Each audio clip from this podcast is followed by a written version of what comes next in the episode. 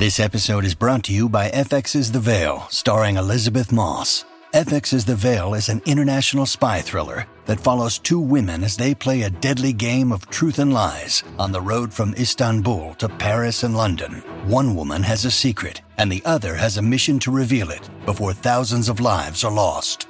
FX's The Veil, now streaming, only on Hulu.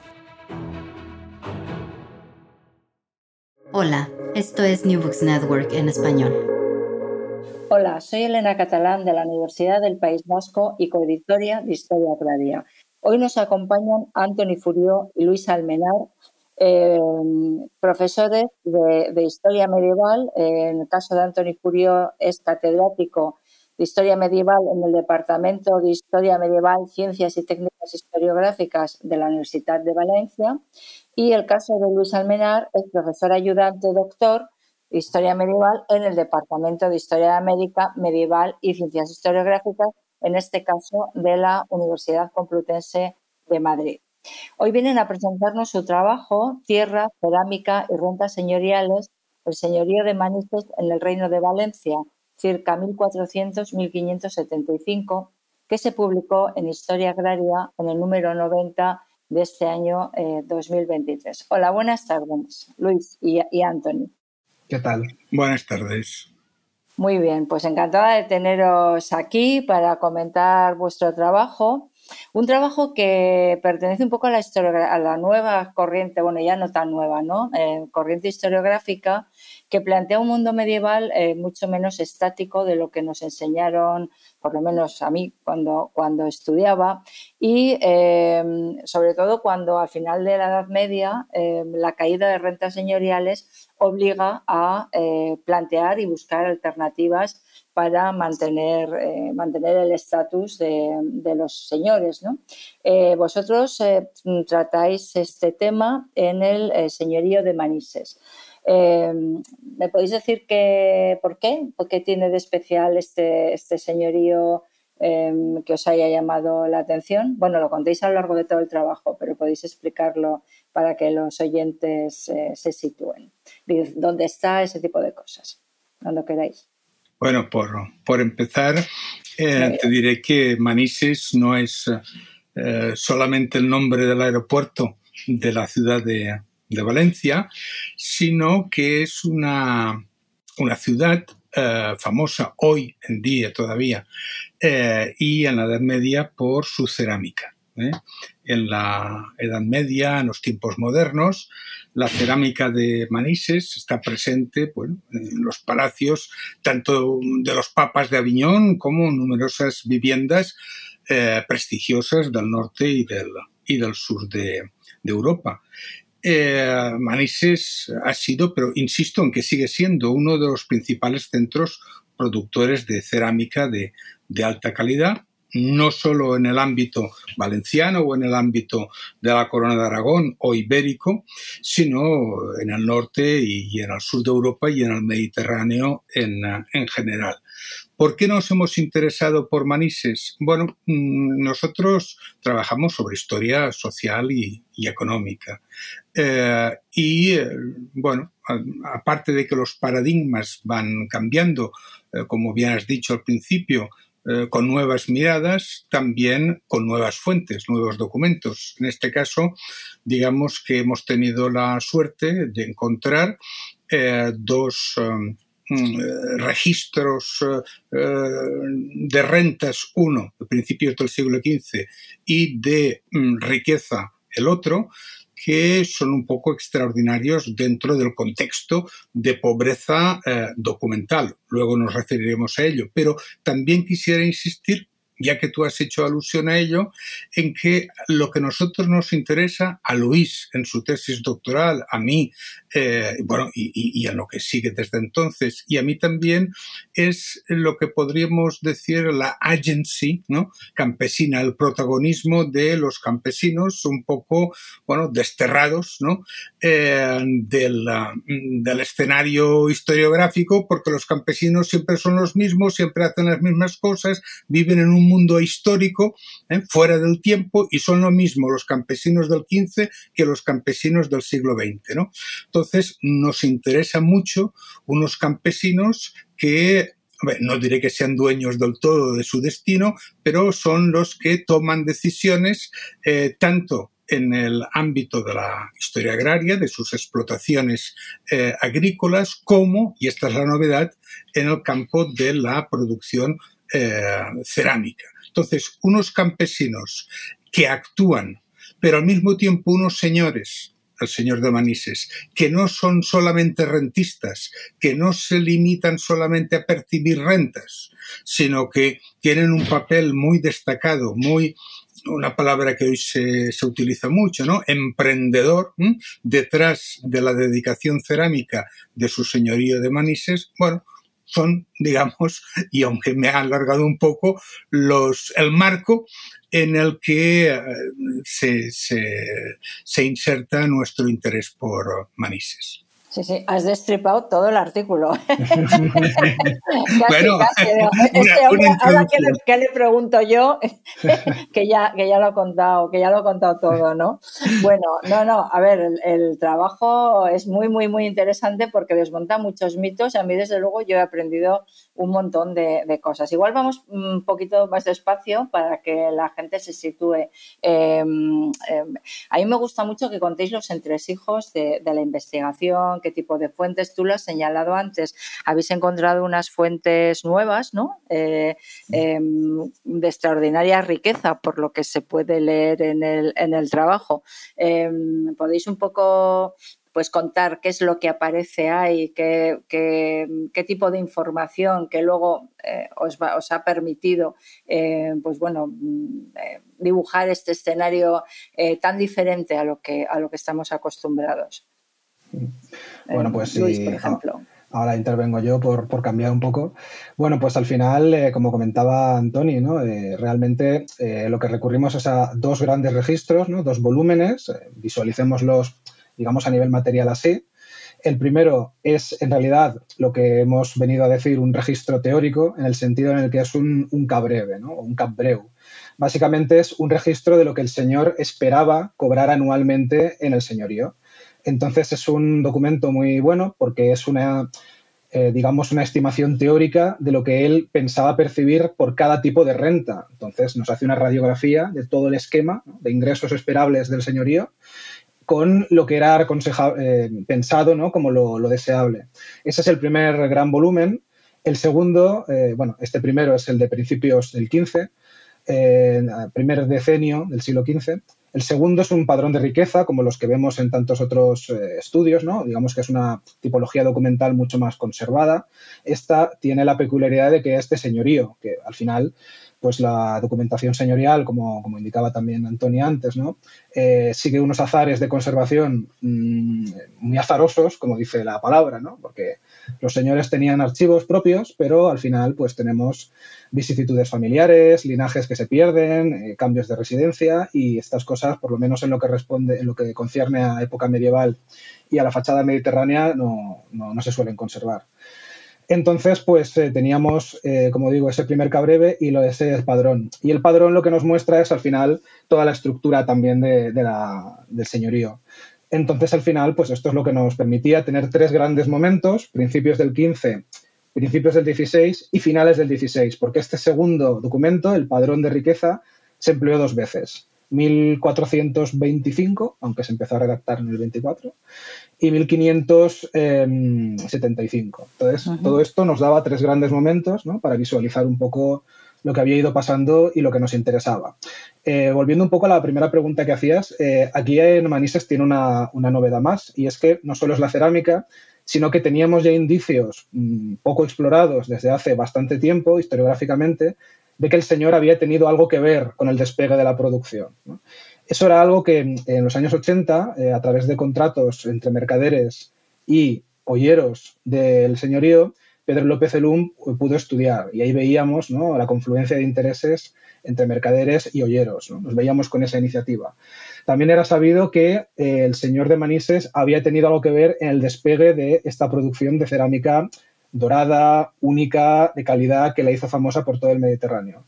Pero a pesar de que sabíamos todo eso, digamos que esa iniciativa señorial no se había vuelto a tratar y encontramos estas fuentes y las fuentes eran excepcionales para iluminar esta cuestión del emprendedurismo señorial, volviendo de nuevo a, lo que empezábamos en la, en la entrevista, ¿no? de que nos dibuja un mundo medieval muy diferente a la imagen de señores, campesinos, señoríos, eh, autoabastecimiento, subsistencia, ¿no? Vemos todo mucho más comercializado y mucho más dinámico, en definitiva.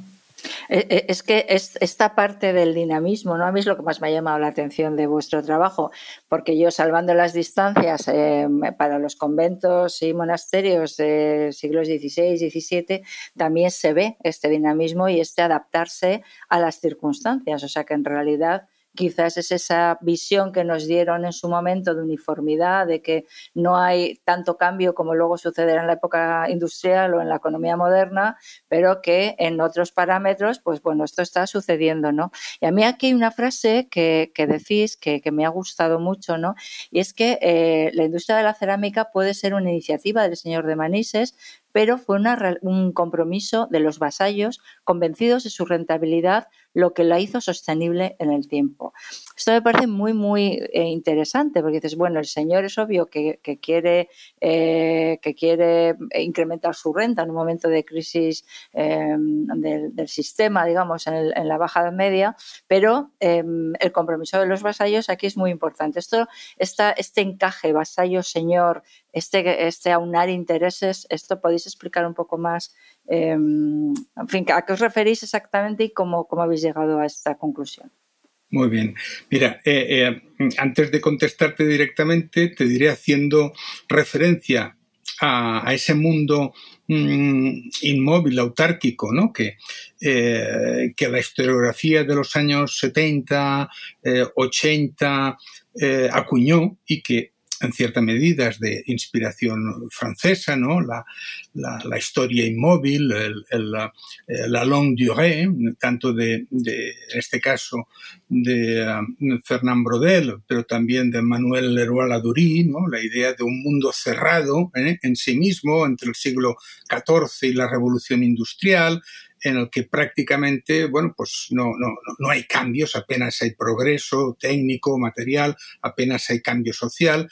Bueno, frente, eh, frente a eso, eh, nosotros hemos querido, situándonos dentro de una interpretación alternativa eh, que insiste, por el contrario, en el dinamismo de, la, de, la, economía rural, de la sociedad rural, eh, y que si nosotros lo hemos hecho a través de la producción cerámica, hay que eh, insistir en que no somos los únicos, también se ve esa iniciativa señorial y campesina en, eh, en otros en otros ámbitos, el cultivo del azúcar, por ejemplo, el cultivo, la sustitución, digamos, de los cultivos tradicionales, ¿no?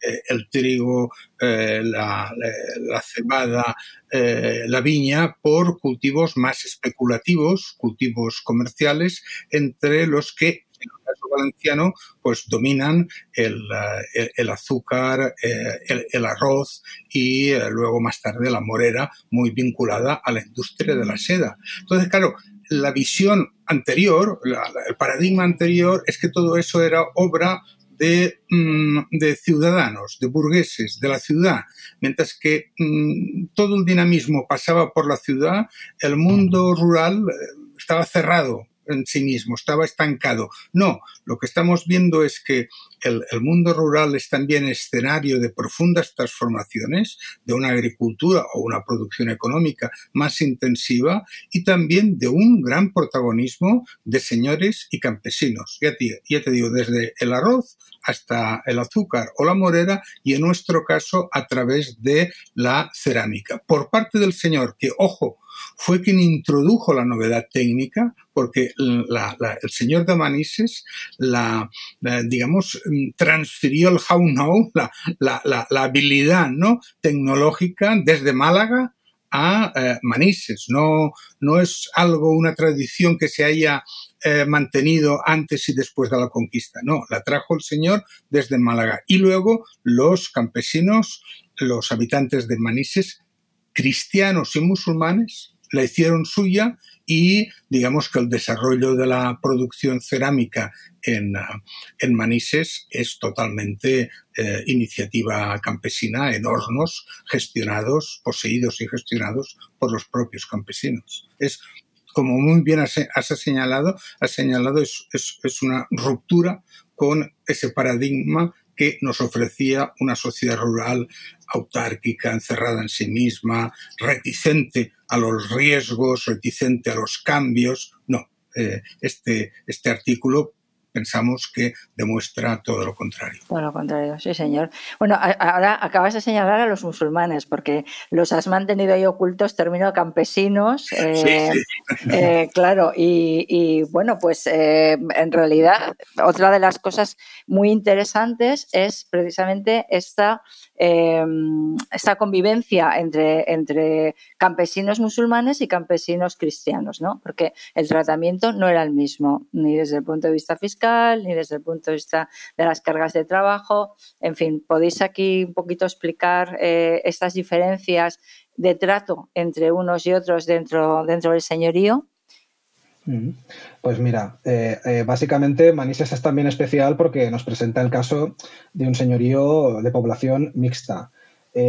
Prácticamente a partes iguales, porque estas fuentes eran tan ricas que nos permitían poder saber la población que hemos estimado en unos 500 habitantes, eh, lo que nos llevaría a una villa mediana, rural, pero al mismo tiempo con, vamos a decir, algunos aspectos casi urbanos. Y, en definitiva, eh, una población mixta. Esto no es tan habitual. Tenemos poblaciones normalmente más, eh, digamos, cercanas a la costa, en las grandes ciudades del Reino de Valencia fundamentalmente es población cristiana y ya en los territorios más de interior del reino y hacia Aragón, hacia Castilla, la población es eminentemente musulmana, ¿no? mudéjar.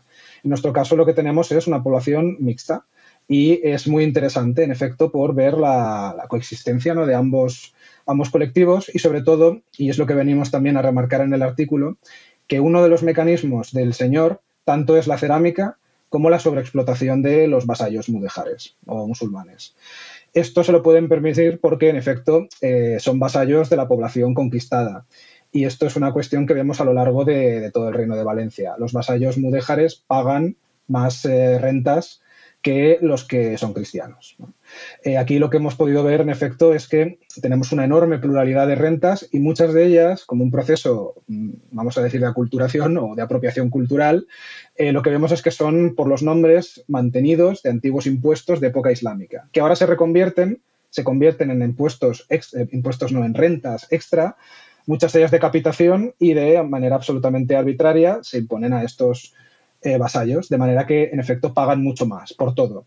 Y además tenemos otros, eh, otros pagos, otros, otras prestaciones que son más, como decimos en el trabajo, ¿no? más eh, humillantes que verdaderamente contributivas a, a, la economía del señorío. Por ejemplo, pues los vasallos mudéjares tenían que entregar un huevo todas las semanas al señor de Manís. Eso, eso a mí me ha encantado. Te, además te lo iba a preguntar, a ver, ¿y qué finalidad tiene esto del, huevo semanal? Porque es como, como curioso por lo menos, ¿no? Sí, pues nada, pues es eh, una humillación, básicamente, y un símbolo, símbolo de sumisión.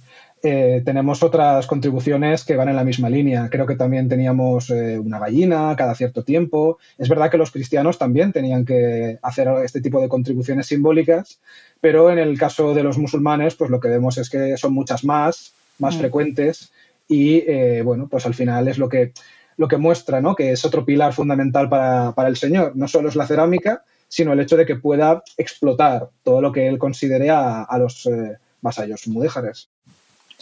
Un apunte eh, sobre este tema para eh, también verlo desde otro punto es un comentario que nos hizo uno de los revisores del artículo y aquí, bueno, pues abro un pequeño paréntesis de reconocimiento a la importancia y al valor de los referees, de los, eh, en fin, de, eh, de aquellas personas, ¿no? Que eh, armadas de paciencia, pues se leen las primeras versiones de los artículos y ayudan, realmente ayudan con sus comentarios, sugerencias, observaciones. En este caso, la observación el hecho de haber utilizado el adjetivo arbitrarios, que ahora ha repetido también eh, Luis, ¿no?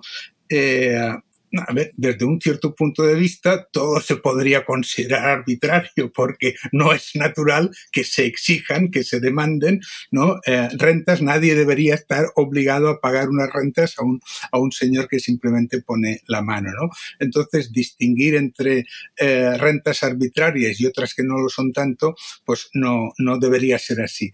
Bueno, nosotros defendimos la utilidad del adjetivo porque las otras, las rentas eh, o las exigencias señoriales que no calificamos de arbitrarias, más o menos son racionales desde el punto de vista, ojo, desde el punto de vista eh, señorial, desde el punto de vista de la lógica económica del sistema feudal, mientras que otras no son eh, no, concuerdan con esa lógica.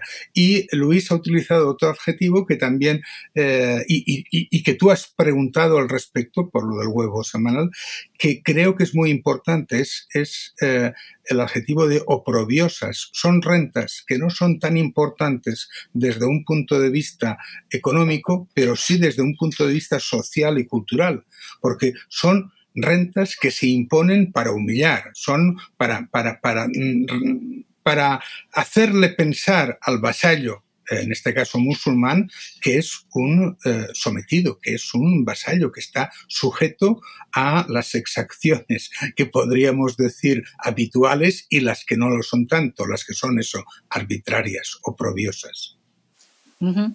Eh, muy bien. Sí, no, no, a ver, claro, el arbitrario efectivamente es todo desde el punto de vista que estamos en un régimen absoluto. esto, esto, es, esto es, así, ¿no? De todas formas, a mí sí que me gustaría señalar eh, con respecto a la cerámica, porque algún oyente puede estar pensando, bueno, vale, pues tienen cerámica, pero seguro que el peso de, la renta señorial eh, seguía estando en, la tierra. Y, y más o menos los cálculos que vosotros hacéis del peso de cada una de, la, de las rentas, la cerámica aproximadamente viene a ser un cuarto de las rentas, al mismo nivel que las exacciones agrícolas, los monopolios, los derechos jurisdiccionales. O sea, estamos hablando de una parte muy, muy importante y de una especialización productiva ¿no? en, en, en este sentido.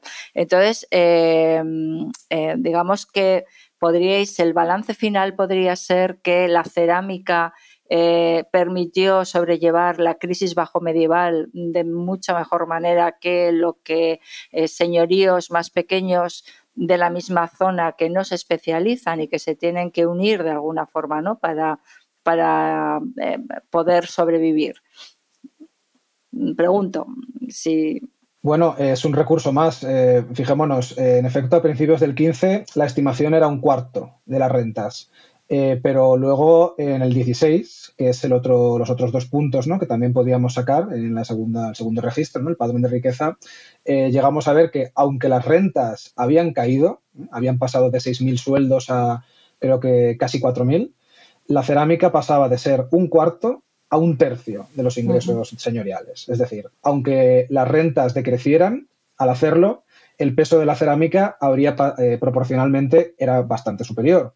Entonces, eh, no sé hasta qué punto podemos concluir esa afirmación, eh, pero lo que está claro es que de haber sido un señorío únicamente basado en la economía agraria, eh, la cantidad de ingresos sería muy inferior y el señor habría perdido un pilar fundamental de los ingresos señoriales. Entonces, en ese sentido, yo creo que la contribución es, fundamental para asegurar la, la, subsistencia del propio, de la economía señorial en un sentido similar a lo que mencionaba antes Antoni Furió, ¿no? de otros casos que tenemos, como por ejemplo el caso de la caña de azúcar, que también eh, se parece en cierta medida, eh, introducida en la SAFOR, porque ahí también tenemos señores, tenemos vasallos mudéjares, entonces es una, es una medida más y un recurso fundamental. Yo desde luego lo veo, lo veo así.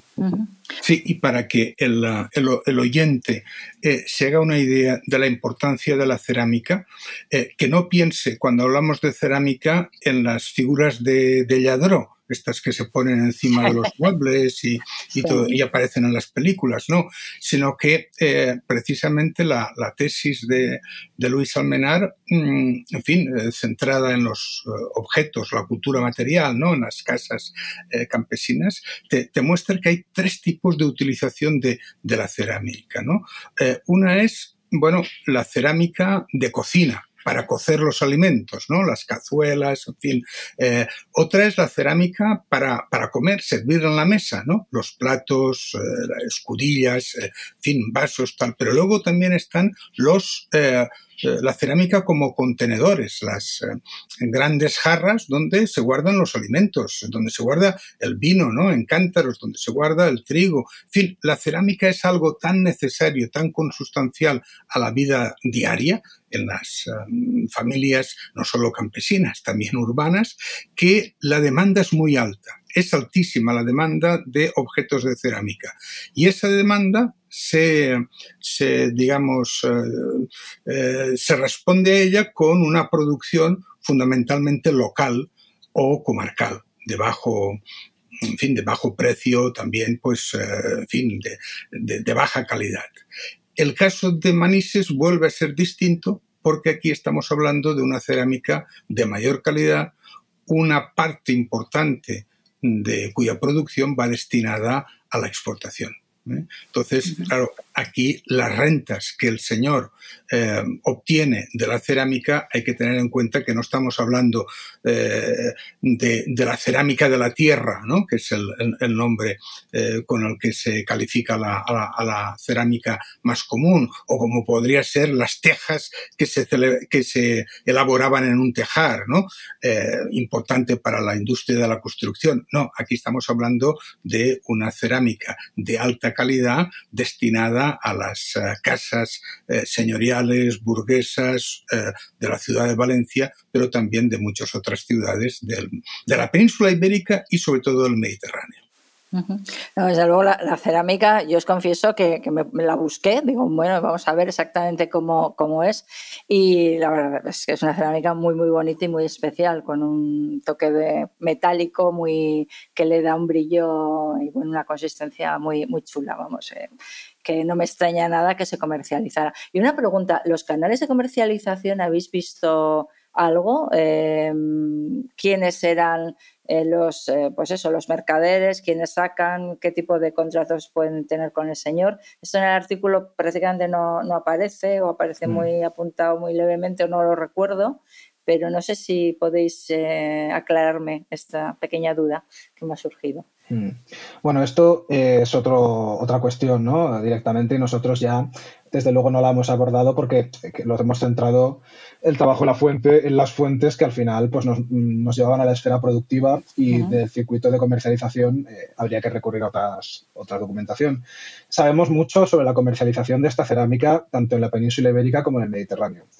Eh, tenemos que distinguir varios niveles. ¿no? Eh, mm, largo circuito, sabemos que esta cerámica llega, arqueológicamente se ha encontrado incluso en Rusia, a nivel documental la documentan en Países Bajos, Inglaterra, por todo el Mediterráneo, cristiano y musulmán. Llega a todas partes. La cerámica de Manises. La península ibérica está inundada de estos productos y los rastreamos, por ejemplo, en los registros de las aduanas entre el Reino de Valencia y Aragón, estudiados por Concepción Villanueva, se ven envíos constantes. Por el Mediterráneo se redistribuía desde Valencia, iba a Mallorca y de Mallorca iba a Italia. En Italia digamos que los productores locales fueron tan espabilados que acabaron consiguiendo imitarla, dando lugar a lo que se llaman las mayólicas, que son las eh, mismas lozas doradas, un poco más tardías, que eh, inundarán los mercados noreuropeos del 16 en adelante. Muy bien, pues muy interesante todo. No sé si queréis añadir algo más al... Sí, sí, porque creo que todos los mm, elementos, eh, digamos, ilustrativos, porque voy a hablar de imagen, eh, son interesantes para el oyente. El artículo se ha centrado, como bien ha dicho Luis, en la producción. ¿eh? y no tanto en el consumo y antes en la comercialización y la distribución.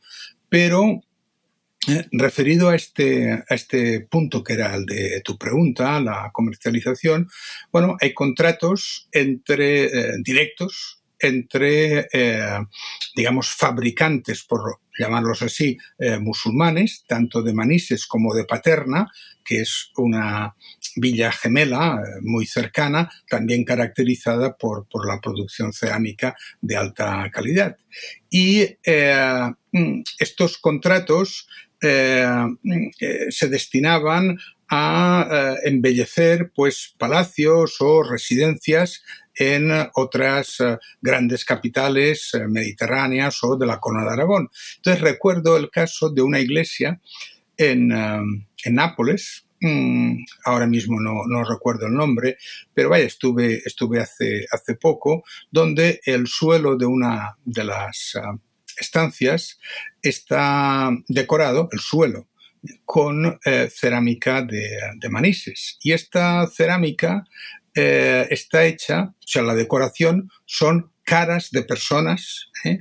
hombres, mujeres, del siglo XV con diferentes atuendos y tocadas. Es eh, eh, no, no, tanto vestidos, porque son bustos, lo, que recogen las, las ah, piezas de, cerámica, pero, eh, por decirlo así, es un, una fotografía o un conjunto de fotografías de, de cómo debían de ser los rasgos físicos ¿no?